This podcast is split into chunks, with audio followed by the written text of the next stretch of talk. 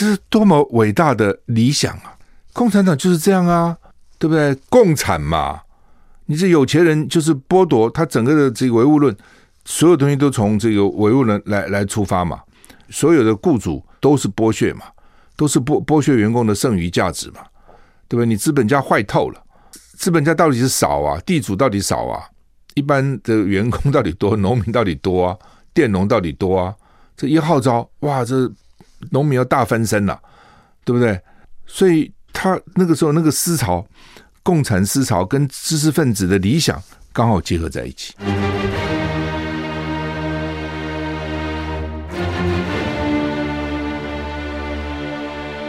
赵少康时间，吃喝玩乐骂，和我一起快意人生。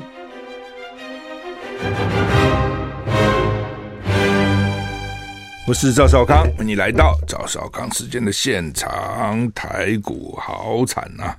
开盘大跌三百四十八点，跌得很重哈、哦。我的资料上除了联雅要小涨以外，其他全部都跌哈、哦，而且跌得不轻哈、哦。鸿海跌一点七五个百分点啊、哦，然后呢，台积电跌二点二六个百分点，联发科跌二点六八个百分点，银行股也。跌很凶，兆丰金跌三点五个百分点，中信金跌二点三个百分点，台湾五十也跌了二点四七个百分点呢，力旺跌四点八个百分点，高端跌二点二个百分点，联电跌将近两个百分，富邦金也跌一点七四个百分点，主要可能要升息，银行要升息了哈，所以金融股也可能受到一定的影响哈，不过通常升息。对于银行并不坏哈，好吧。台股上个礼拜六是呃，上个礼拜五是跌了一百六十一点哦，已经跌很重了。那么今天呢又跌了三百五十点哦，现在跌三百四十四点。为什么？为什么？呢？因为呢美股重挫哦，美股上礼拜五啊，好好惨，好惨，好惨。过一个周末都忘了。对，上个礼拜五很惨。道琼不到礼拜六上我才看到道琼大跌八百八十点，跌了二点七三个百分点。S M P 五百呢跌二点九一个百分点，纳斯达克跌三点五二个百分点，费城半导体跌三点六个百分点。你记得我上礼拜跟各位讲说，有专家说哈，S M P 五百会跌到三千四到三千六，记得吗？记不记得？那个时候我讲的时候，S M P 五百还是四千两百点左右，现在跌到三千九，你看看离三千六也不远了哦，甚至可能跌到三千四啊。他们说年底之前呢。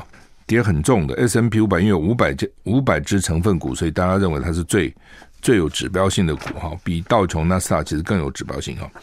欧股也都重挫，英国大跌二点一二个百分点，法国大跌二点六九个百分点，德国大跌三点零八个百分点哈。现在哈，一个地方有难哈，其他地方都会受到波及啊。你比如说乌克兰打个战争，全世界都受影响，台湾其实也受影响啊。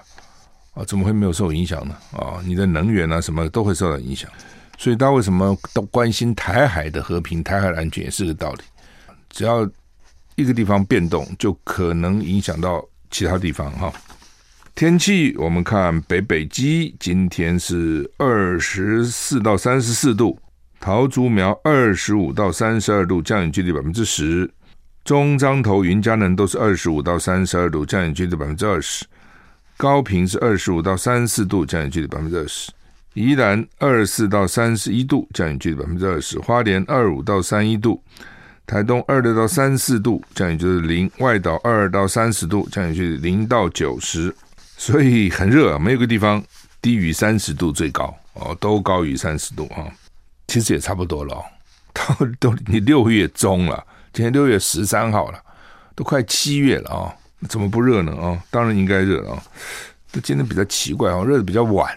那今天南北两端，北北基高屏最高都是三十四度，中间都三十二度，台东最高也是三十四度，所以整个就是热吧。啊，在外面会很热。普丁亲信放话，习近平提的中国台湾问题不能讨价还价。这个时候扯这干嘛呢？哈，俄罗斯总统府第一副首长。基里延科俄罗斯大报网站文章表示，中国大陆领导人习近平提出的中国台湾问题议题不能拿来讨价还价。俄罗斯十二日国庆日叫做俄罗斯日，纪念当时苏联加盟共和国俄罗斯苏维埃联邦社会主义共和国纪念大会，在一九九零年六月十二日宣告俄罗斯国家主权，是俄罗斯脱离苏联的重要一步。俄罗斯大报《消息报》网站刊出文章，向乌克兰被占领区的民众喊话。俄罗斯总统第一副手府长说呢，习近平提的中国台湾问题议题不能拿来讨价还价。他说呢，西方国家集体见不得俄罗斯跟兄弟之邦乌克兰建立友好的邻国关系，因为西方长期都想尽办法要削弱俄罗斯。他说，滨海滨，他说滨亚速海跟克松地区的俄罗斯人展现自主意志的问题，就像习近平提出的中国台湾问题一样，或土耳其总统埃尔多安提出的地中海各岛主权问题一样，都是不能讨价还价的，就是这是领土问题，对他来讲啊。哦那他认为是不能讨价还价，那他去侵略人家那个乌克兰的不是人家的领土吗？啊、反正就是说这些人哦，讲话、哦、都只管自己不管别人的。北北顿内刺客到底怎么回事哈？乌克兰情报曝光，俄乌战争至少打到十月底，现在六月中哎，九月、十月、十二打三个半月。乌东卢甘斯克州长戴盖代预估，俄军将俄军将会尽全力在今天十三号拿下北顿内刺客。另外，乌克兰情报单位指出，俄罗斯方面已经拟定接下来四个月的战争计划，所以这场战争至少打到十月底。乌克兰总统泽伦斯基在最新的夜间谈话中表示，占领者的关键战术目标没有改变，他们持续压迫北顿的刺客，当地的战斗非常的激烈，几乎如如同肉搏战，也向利西昌斯克等地施压。泽伦斯基说，俄军正尝试在斯顿巴斯部署后备军队，但他也说，俄军在战争中损失惨重。根据英国国防部消息，俄罗斯正运用战力优势，逐步占领乌乌东的北顿的刺客跟周边。乌东的卢甘斯克州州长盖代预测，最快在这两天，俄罗斯就可以拿下北顿的刺客。他表示，乌军还控制着阿佐阿佐特化工厂，好几百平民在那里避难，结果他们常常用工厂来避难哈。华盛顿邮报引述乌克兰情报总局官员说法说呢，依据评估，俄罗斯仍有可能对乌克兰发起长期战争。他说，即使不打造新武器，俄罗斯预估还能维持目前的战斗强度至少一年。官员也指出，俄罗斯已经拟定了往后四个月的战争计划，这场战事可能至少达到十月底。就是俄罗斯已经准，就是他的他的武器可以再打一年了，意思就是这样。哦，既然我可以再打一年，而且这是在我没有新武器的状况。哦，那我新武器还还在源源不绝的制造嘛？因为这场战争也没打到俄罗斯啊，哦，所以它的军工产业可以继续生产。上次啊，这个钢铁厂，这次呢化工厂啊，这个守军就在这个工厂里面。工厂里面哈，这个易守难攻哦。为什么？因为它里面各种厂房啊，哦，然后可能地下有一些输送的管道啊，等等哈。守在工厂啊，守在工厂是他们的，看起来是他们的这个招了哈。有没有用呢？看起来是有用的。每次要把工厂拿下来都不是那么容易啊。在美国哈，因为这个枪支泛滥问题很严重哈，跨党派参议员提出遏止枪支暴力法案，拜登说还不够。美国两党参议员组成的团体呢，提出遏止枪支暴力法案，美国总统拜登表示重要的一步，但这远不及他要求的改革幅度。在此同时，印第安纳州。夜店礼拜天发生枪击案，至少至少造成二死四四伤，二死四伤。两二十名美国两党参，一共一百名嘛，二十个参议员组成的这个跨党跨党派团体提出法案，内容包括针对二十一岁以上购枪者进行更严格的背景调查，还有增加各州的资源，以防武器落入有风险者的手中。并且要查缉非法贩卖枪支等。他们发表声明表示，这项跨党派法案目的在保护美国儿童，保障学校安全，并且减少暴力威胁。计划中将会加强必要的心理健康资源，呼吁将家暴遭定罪者以及遭法院发出限制令者纳入国家背景调查资料。就是这些人就有暴力倾向了哈。对此，美国总统拜登敦促国会尽快通过相关法案，但拜登也说，这些法案内容远远不够。啊，拜登说呢，还没有纳入我们应该认为应该做的所有的事情啊，但是呢，我们的确朝正确方向迈向一步。这是数十年来国会通过最重要的枪支安全法案，没有理由不在参众两院迅速过关。在此同时，周日凌晨，美国印印第安纳州夜店发生枪击案，至少造成二死四伤，死者一男一女。啊，枪伤者呢，四伤里面有一人情况危急。上上礼拜有讲到这个美国的这个枪这个问题的严重性哈。那当然，他们一直说美国那个枪支协会很有力量，很有力量哈。我相信是有力量，但是呢，假如全民都反对，他有力量又能够怎样呢？你自己想嘛，美国的大企业多了，何止是枪协，何止是这个这个这种制枪协会呢？对不对？他其他其他的这个行业大的也很多，我相信比这个什么制枪协会预算高的也很多，但是为什么就一直改善不了呢？就是我讲的。他传统上，他就是拥枪自重、拥枪自卫，所以你叫他通通交出来，他不愿意，起码一半一半嘛，那就很严重了。所以这议会尤其参议院一直通不过，他们现在啊二十个议员啊联名啊，他其实也不是禁，他只是说对二十一岁，原来十八岁，现在希望提到二十一岁，然后对二十一岁的要买枪的要做一些调查。他过去有没有暴力的行为啊？有没有家暴啊？有没有这样？有没有那样？这都很难的的哦。理论上讲说，这个人素行不良，所以叫他不要拿枪，这不是很正常吗？但是美国都很难做到，非常非常不容易，很多的反对。我们休息一下再回来。I like 103, I like radio。我是赵少康，欢迎回到赵少康时间的现场哈。这美国这个枪的问题啊，这个困扰美国这么多年，但是一直都解决不了，原因就原因很复杂了哈，不是那么容易的啊。那么呃，基本上哈，看这次吧，他不过他就逐步改了，你不能说他都没改了，就一步一步，一点一点，一点点，不加严一点啊，不卖那个那个半自动或自动连发的这些武器，哦，就是你去打的话，你要比较慢，一发一发的打啊，或是。不可能十几发一次打，他们希望能控制，这都很困难啊。因为一般人只要问嘛，所以你现在叫我们不能这个不准不准，那你坏人如果拿我现在拿一把手枪，一次只能发一发，然后六发就要换子弹。他拿一把威力强大的武器，可以连发啪啪啪啪这样一直打，我怎么保护我自己啊？那你能够禁掉他吗？哦，问题就来了。不过这拜登很有意思哦，他他最近突然讲哦。他说：“这个泽伦斯基，乌克兰泽伦斯基哈，他说我们早就警告他了，说俄罗斯会打，他们他不相信呢，泽伦斯基不相信还生气，哎，这什么意思？这个很很绝，在这个时候啊，乌克兰打到这个真的是如火如荼的时候啊，你讲这话什么意思？意思就是说，我就告诉你俄罗斯会打，你不听嘛，你还要去挑衅他嘛，你还要去激怒他嘛？你看现在果然打了。”打了呢，你就没能力，还来跟我们要钱，跟我们要武器，对不对？不是我叫你打的，因为外面都说是拜登指使美国指使乌克兰去打，外外面不是这样认为吗？那现在拜登哈、翻脸不认人哈、要甩锅了。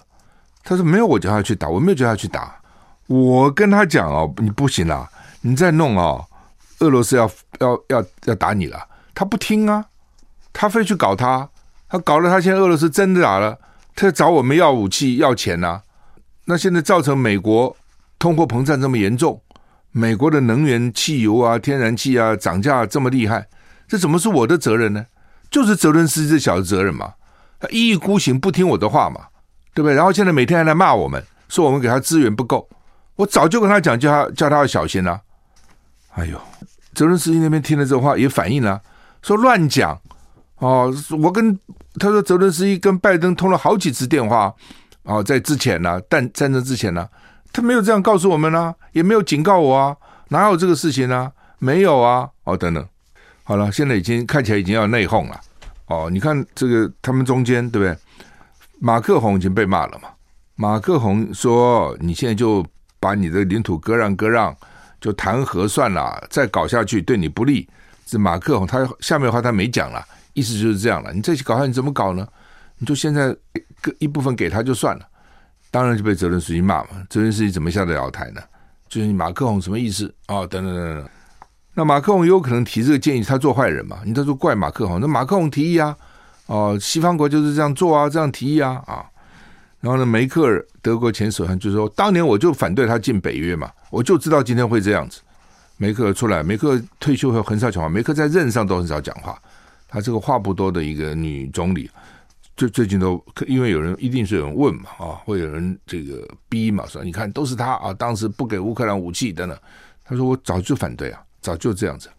问题是哈，政治这种东西哦，你有远见，经常哈是会被误解的，因为群众大部分都很盲目，而且很很情绪，一个一个群众很聪明，加在一起就很笨，常常会做一些笨的决定。哦，常常很很容易就受到煽煽动哦，这没有办法。人在一起，如果受到什么民族主义啦，哦，或是反正一些让你情绪慷慨激昂的一些话题，有时候呢，你就不太会用，不太会去思考。像这种事情哈、哦，就是你跟他理性的讲，他不会听你的哦。就像现在我们从旁边看，我们都知道说，这个仗仗打下去，对乌克兰当然不利嘛，对俄罗斯也不利。但是俄罗斯还好，他反正就是也不是他本土打。当然对乌克兰不利嘛，但今今天有任何人说，哎，乌克兰你就去谈一下吧，乌克兰一骂，谈什么？领土通通还我再谈呢、啊，而且不但这个领土还我，连克里米亚都要还我，那能谈吗？那谈不下去嘛。但是你说，那你你真的叫他说克里米亚什么就乌东就让给俄罗斯，你话又讲不出口嘛，对不对？你这个东西你怎么叫人家把国土都都丢掉呢？但实际上他可能就是这样子，真相就是这样，但是你愿意去？去讲真相吗？你愿意去点破吗？谁去点呢？点了他听吗？他也不见得听啊。问题就在这里啊，对不对？啊，所以问题是美国的态度了。之前我们看到美国是鼓励乌克兰，我们都看得到，至少公开看到是这样子嘛，对不对？北约军演也要乌克兰参加。当然，开始也许美国认为乌克兰打两下就打不打不打不下去了，哎，可是他撑下去了，这点你也不得不佩服他。那问题是要撑多久？那美国在这个时候，拜登突然说：“我没叫他打，而且我还跟他讲会打，他不听我啊。”那这个话在这个时候讲这话什么意思？就是怪责任司机嘛？战争是你引起来的，不是我在后面拱你，对？是你你搞的，那你自己捅出来的这个马蜂窝，捅出来烂摊子，你自己收啊，你自己收拾你的烂摊子，有这种味道，好像想抽腿了，就给替他自己要替美国抽腿。找一个合理化的讲法，找个合理化的借口，对，否则的话，你到时候你怎么抽呢？就他自己要打的，不是我教他打的，我已经仁至义尽了。休息一下再回来。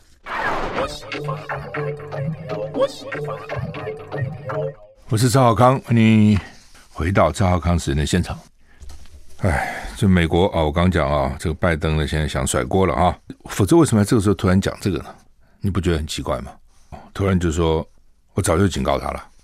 说俄罗斯会打，他不相信了，他不相信了。我很不愿意讲了，其实让我想到台海两岸的情况。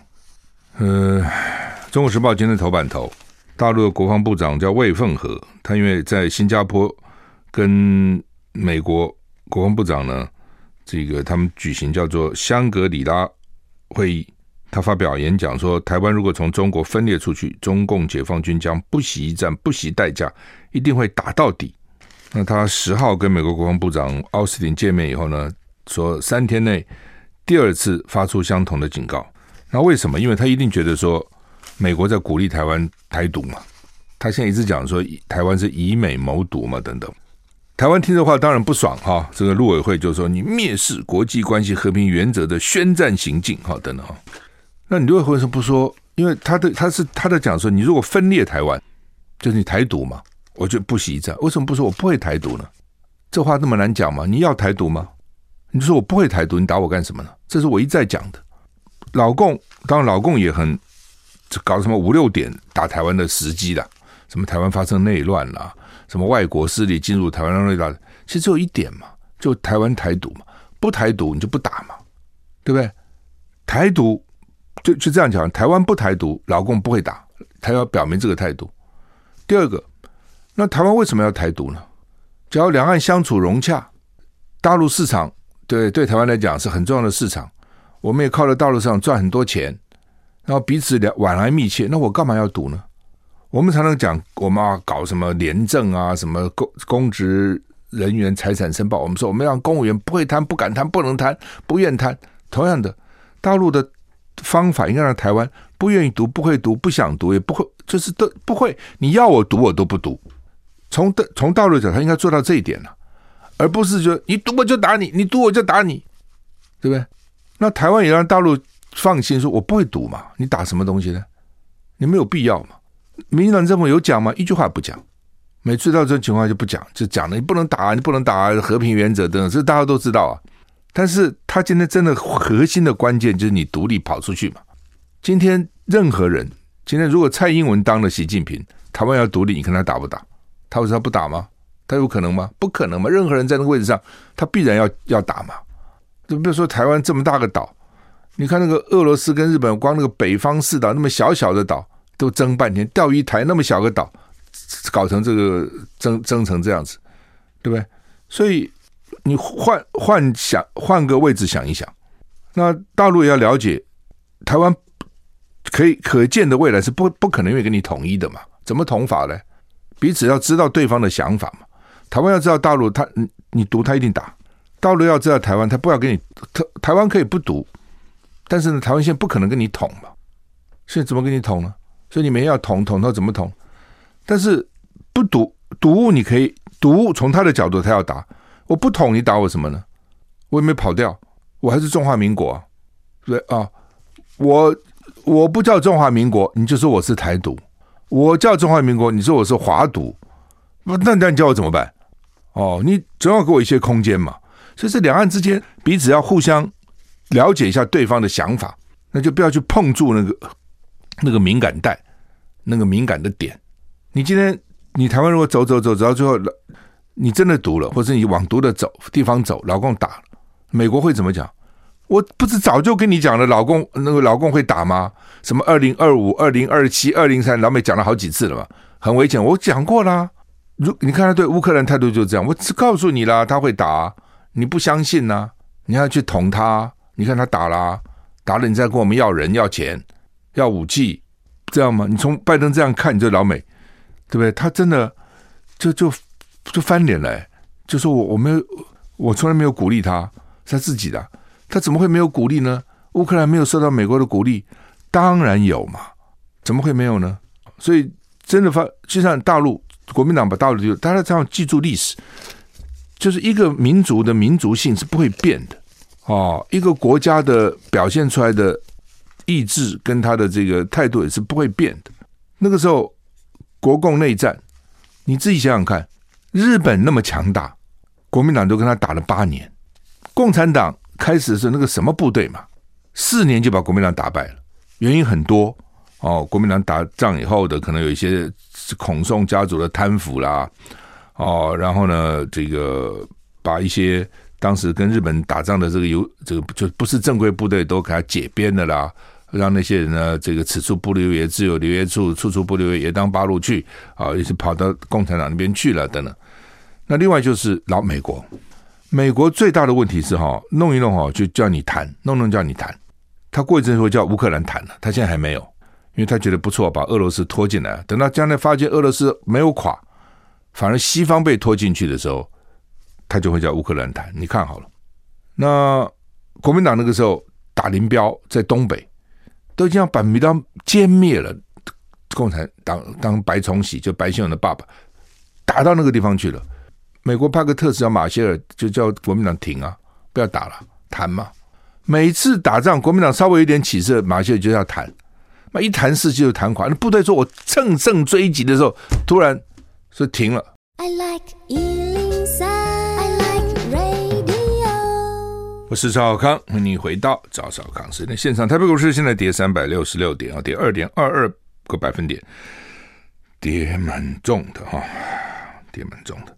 好，那两岸的问题真是很麻烦啊，你也很难去评论，因为真话大家也不想听，大家不想干嘛想听你的真话呢？你如果说啊，我们要小心一点啊，这不要去激怒他啊，刺激他，他什么？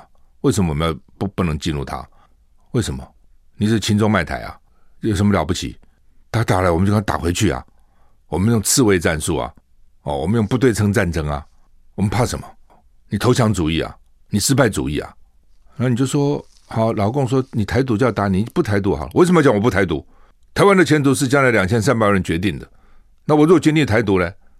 我决定台独是我们全国民意志的表现，他就打我啊！他打我，我跟他拼，美国也会帮助我们。打了台湾就是世界大战了，那你说，那俄罗斯打乌克兰也没有世界大战呐？啊，那是乌克兰，台湾跟乌克兰是不同的。老美觉得我们比较重要，就是你说 你就很难辩嘛，因为这种事情你说有理说不清嘛，它没发生嘛。那问题发生就来不及了，发生就来不及了。就像那时候国民党跟共产党大陆斗争，你去看那那个那个过程。当然国民党本身很多问题啊、哦，部队了，我讲那个，尤其那种孔宋家族贪污啊什么，但一方面是真的，一方面也可能被被被渲染嘛哈。然后呢，劳共就很厉害啊，就搞学运呐，啊，搞工运呐，啊，然后叫大学生发起这个这个什么反饥饿啊、要民主啊这些运动嘛，哦，然后呢。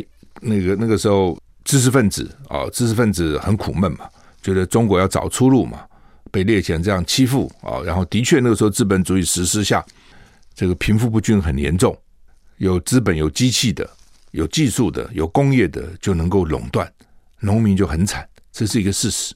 所以知识分子也看不惯这种行为，哦，这一看就觉得共产主义是一个解方，因为资本主义看起来已经不行了，那共产主义来啦。对不对？各尽所能，各取所需，多么美丽的口号！你自己想想看。对我们中国的礼运大同篇，不过就这种思想哎，对不对？礼运大同不是这样子吗？天下为公吗？故人不独亲其子，亲不独子其子嘛。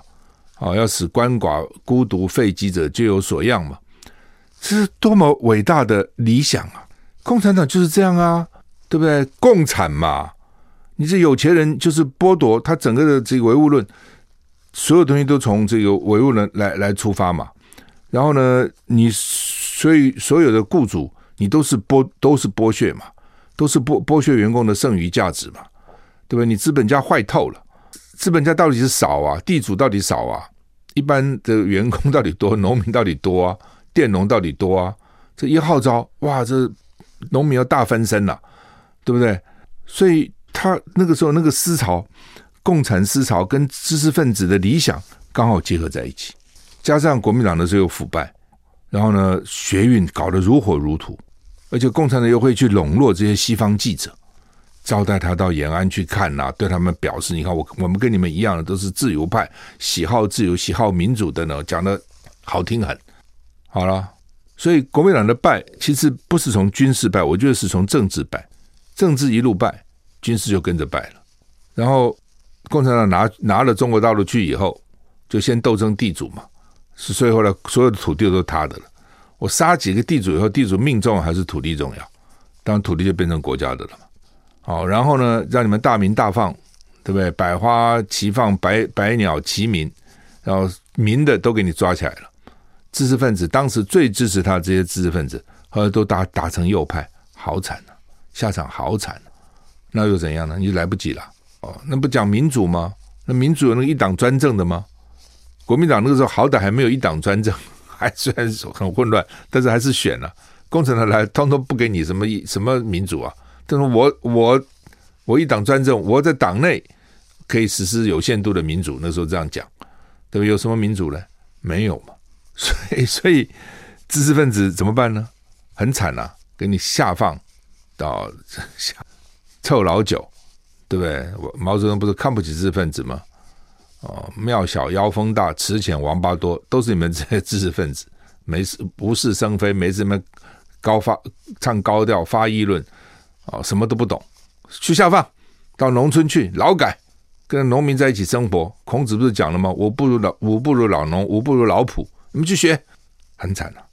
所以基本上，他他就是本质是这样，我们知道本质是这样。那你就不相信呐、我相信那个时候，你就跟知识分子讲说：“哦，共产党很厉害，你们将来下场会很惨。”知识分子听得下去吗？他听不下去的、完全听不下去啊！突然今天你跟他讲说共产党很厉害，他预国防预算是我们十六七倍哦！哦，你不要惹他嘛，对不对？你不要惹他，和平相处，然后台湾在这中间能够获利，这是最好的嘛。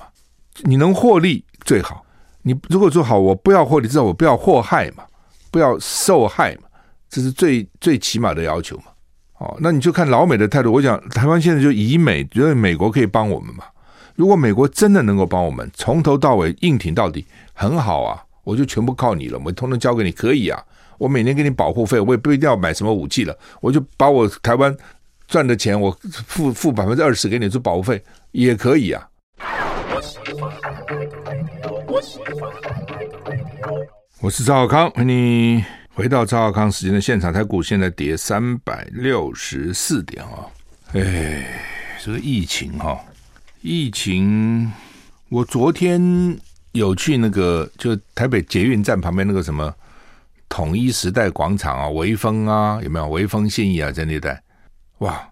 我中午的时候去哈，吓我一跳，统一时代广场满满都是人呢，啊，还排队哦，很多地方排队哦，排很长的队，就是吃东西了，就是他们那个美食美食美食街啊什么，很生意好得很，你完全看不出来有疫情，当然都是年轻人比较多了。那微风那边人少一点啊，但是统一时代广场这边人非常多。今天我来。中广也不好开车了，建国南北路、高架路也是塞了，哦，满满的车，哦，换句话说，大家自己已经解封了了，哦，就觉得说，反正就是这样嘛。